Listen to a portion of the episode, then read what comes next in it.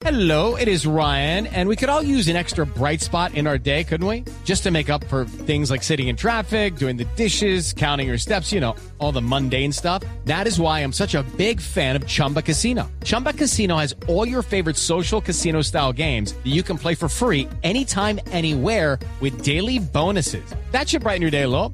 Actually, a lot. So sign up now at chumbacasino.com. That's chumbacasino.com. No purchase necessary. BGW. Void were prohibited by law. See terms and conditions. 18 plus. Queremos invitar a una mujer, a Catherine Rooney Vera, que es economista y estratega jefe de Bultic, que es una importante firma corredora de bolsa en los Estados Unidos. Señora Rooney, bienvenida a Mañanas Blue. Gracias por acompañarnos. Gracias, Camila. Pero ah, explíquenos como para dummies, para cua- si uno no tiene ni idea del mercado de valores, ¿por qué razón si estamos viendo semejante crisis económica, semejantes tasas de desempleo, negocios cerrando, la bolsa de valores y estas acciones las ve uno disparadas, como que pareciera que no hubiera una relación entre lo uno y lo otro? ¿Por qué? Okay, round two. Name something that's not boring. A laundry? Ooh, a book club. Computer solitaire, huh? Ah, sorry, we were looking for Chumba Casino. That's right. ChumbaCasino.com has over 100 casino style games. Join today and play for free for your chance to redeem some serious prizes. ChumbaCasino.com. No purchase necessary. Were prohibited by law. 18 plus. Terms and conditions apply. See website for details. Sí, debe- debería de haber una relación entre los mercados y la economía. Lo que pasa, Camila, es que estas circunstancias son muy diferentes en el sentido de que este desbalance viene de estímulo sin precedentes, estímulo tanto monetario como fiscal. Para ponerlo en, el, en, contexto, em, en lo que vamos del año, este año en los Estados Unidos, el déficit se ha cuadruplicado y eso no cuenta con estímulo nuevo que vendrá. Y eso es inminente. Esto se compara, por ejemplo, con el último colapso en los mercados que vimos en 2008 a 2010 con el colapso de la- del sistema bancario, ¿sí? Entonces, hoy en día, eh, la reacción fiscal ha sido mucho más grande que lo que fue en aquel entonces. Lo mismo les puedo decir con la parte monetaria. Entonces, la reacción de las autoridades ha sido tenaz, ha sido gigante, ha sido grande. Por ejemplo, eh, la Reserva Federal está comprando acciones, está comprando, digo, no acciones, digo, activos, activos Pero, de señora bonos, Rooney, activos de... sí. Pero ahí Ajá. frente a eso que usted nos dice, si nos dice no hay una, deberían tener una relación la economía real, esa que vemos los que se quedan desempleados, los negocios cerrados con la bolsa de valores. Si usted dice esto se debe a un estímulo fiscal, básicamente a baja de impuestos y a que están inyectando los gobiernos, en este caso Estados Unidos, plata en el mercado. Eso quiere decir que esto puede ser una burbuja y que en cualquier momento se podría reventar la bolsa como ya ha pasado en otras eh, en otras ocasiones o no. Excelente línea de pensamiento y eso es, mi, eso es el riesgo principal. Estos mercados sí son manipulados. Es así de sencillo, son manipulados. Eh, el consumo en Estados Unidos está, el motor principal no es fundamental. Es el gobierno mandando cheques a las personas físicas. Es eh, beneficios de los desempleados, Camila, que son más generosos y te pagan más de estar empleado, ¿ves? Entonces, eso es el punto más importante aquí, que esto, esta valorización está debido a estímulo que lo más probable es que sigue. Lo más probable es que sigue dándole duro a la parte fiscal y también a la parte monetaria porque no hay riesgos hacia la baja en este momento, no hay inflación, eh, la deuda, aunque esté aumentando todos los días, exponencialmente, está siendo comprada, ¿sí? Entonces hay mucha Claro. oferta, pero a la vez hay mucha demanda. Pero señora Rooney, ahí yo, yo me pongo un poco más en los zapatos de, de un ciudadano que nos escucha a esta hora, de un simple oyente. Cuando uno ve el Nasdaq, que es como decía Camila, eh, esa, esa bolsa que aglomera eh, a las grandes compañías tecnológicas, uno se da cuenta que la tecnología ha llegado para quedarse. Y eso se ha reafirmado en la pandemia.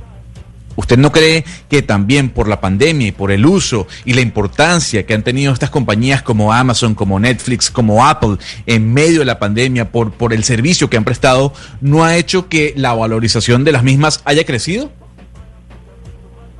Ese es un excelente punto y sin duda alguna esto ha avanzado el brinco tecnológico, el hecho que estamos todos en la casa y podemos eh, pedir la comida y podemos trabajar desde, la casa sin, sin ningún problema cualquiera. Yo lo que les digo es de que sí, o sea, Apple ha subido 100% desde 23 de marzo. Pero ojo, no es solo que la gente está comprando, la Fed está comprando bonos de Apple, ¿sí? Una compañía que ya vale dos trillones de dólares. Entonces, uno puede decir, sí, está bien fundamentalmente porque el sector tecnológico se usa mucho más durante la pandemia, está bien, pero estamos en un índice de una evaluación que es utilidades eh, digo, precios sobre utilidades a niveles no vistos desde la burbuja tecnológica antes del año 2000. Entonces, eso nos dice señores, y para la audiencia tenerlo en cuenta, es que el numerador de ese múltiplo, ¿sí? Esa evaluación ha disparado, mientras que el denominador, que es utilidades, no ha llegado al mismo nivel. ¿sí? Pero, señor Rooney, ahí, le interrumpo porque una de las estrategias que tuvo Apple y que tuvo el señor Elon Musk con Tesla ah, en el mes de agosto fue, pues bien, yo le vendo una acción que vale por cuatro, eh, básicamente para diversificar la ganancia eh, y para que las mismas acciones bajaran de precio. ¿Usted está de acuerdo o estuvo de acuerdo con esa decisión de Tesla y de Apple de diversificar las acciones con la compra de una a cuatro? Pues sí, pero eso, eso realmente al final de cuentas, Gonzalo, no tiene mucho significado, ¿no? Este, stock split vale lo mismo a, a los tenedores de, esas acciones. Yo creo que eh, importante de tener en cuenta es de aquí hacia allá, ¿a dónde vamos? O sea, tenemos que tener en cuenta que las empresas siguen cerradas y hay empresas pequeñas y medianas que en mi país son las empresas que generan trabajo, están cerradas y muchas de ellas no van a volver a abrir. Entonces, la pregunta que nos debemos de hacer es que si luego de este estímulo, cuando el estímulo acabe, que acabará, no, no, no, no puede ser interminable, si la economía, si el consumo puede vivir solo. Yo lo veo de manera muy perniciosa cuando tenemos en mi país, en los Estados Unidos, y esta es una cifra verdadera, real que viene del Bureau of eh, eh, Economic Research, el estudio económico, 30% de los ingresos de las personas físicas vienen del gobierno. Eso para mí es una tragedia, que la gente es vulnerable y que es en más necesidad de beneficios del gobierno en lugar de estar you know, consiguiendo trabajo, generando. Eso para mí no es fundamentalmente muy positivo todo regreso a lo mismo, todo viene de las autoridades, tanto monetarias como fiscales. Es que ahí quiero ir, Catherine, ahí, porque ya intuyo un poco la, respuesta de mi pregunta. Uno ve eh, que es uno de los grandes debates del mundo el tema de las tasas de interés, y realmente la Unión Europea lleva siete años con tasas de interés cero. Los Estados Unidos desde el 2008 también con tasas de interés casi cero, y le cuento que en, esta semana en Colombia el Banco Central colombiano puso las tasas de interés en mínimos históricos. Y hay gente, Catherine, usted sabrá que todo esto ha llevado a un aumento del gasto público y la deuda pública mundial a niveles grandes. Eh, quiero que usted me reflexione sobre este, eh, este escenario de tasas de interés en el mundo tan bajas. Las tasas de interés no generan crecimiento económico. Suena polémico, pero no debe ser polémico. Lo que genera crecimiento es valor agregado a la economía y eso viene del trabajo, ¿no? De generación de valor a nivel micro, no viene de la, del, del Banco Central. Manteniendo tasas a cero no genera crecimiento. Lo sabemos porque lo hemos vivido la última década. Lo sabemos porque Europa tiene más que una década en tasas negativas. Lo mismo con Japón y ahí no hay crecimiento. El crecimiento viene cuando el gobierno se quite de, del espacio de las empresas para poder utilizar su propio capital, su propio dinero, contratar a su gente y generar y generar y generar. Hoy en día estamos mucho más susceptibles al gobierno con estos beneficios, con estos estímulos y subiendo tasas y regulación. Y eso me preocupa bastante hacia el futuro. Lo que necesitamos para fomentar crecimiento real, real, es el sector privado, es el sector privado. Entonces, mira, yo creo que las tasas negativas han probado ser un fracaso total en Europa y Japón. Lo que es es un es un impuesto a los bancos, sí. Y la Reserva Federal ha sido muy clara en su visión de que va a evitar sí o sí las tasas negativas. En lugar de tasas negativas, lo que piensan hacer es cuando le parece que, que haga falta, va a aumentar más bien el balance. ¿Qué quiere decir eso? Que Sí. compra activos. Y efectivamente es lo que ha hecho, es lo que pensamos que va a seguir haciendo hasta que la inflación se manifieste de manera sumamente real. Sí, hay, hay varios países que están haciendo inversiones millonarias y, y buscando la, la vacuna efectiva para el COVID, pero ¿qué pasa si no se encuentra la vacuna y antes se produce un rebrote del virus y aparece la, la llamada segunda ola del coronavirus en el mundo? ¿Qué pasaría con el mercado?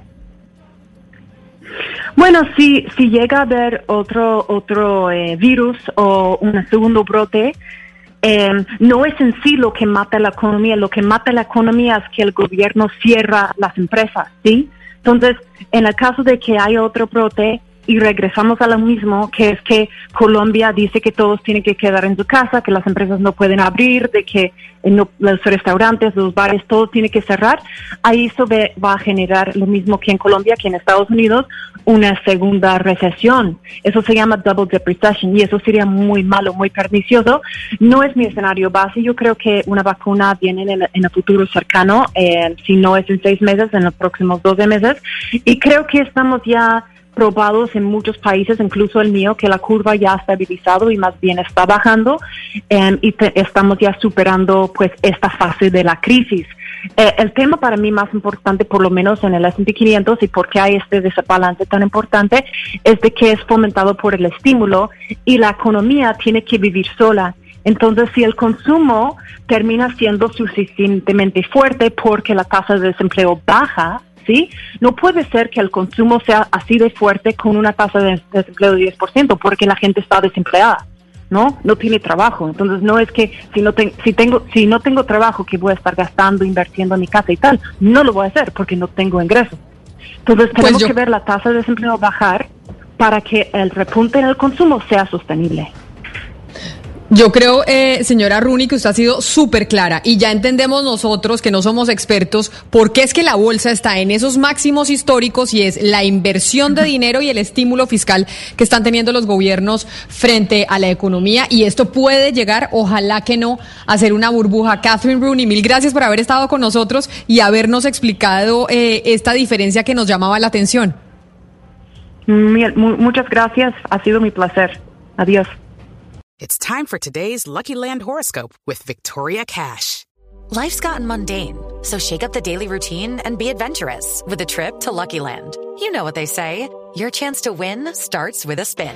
So go to LuckyLandSlots.com to play over 100 social casino-style games for free for your chance to redeem some serious prizes. Get lucky today at LuckyLandSlots.com. Available to players in the U.S., excluding Washington and Michigan. No purchase necessary. VGW Group, void where prohibited by law. 18 plus terms and conditions apply.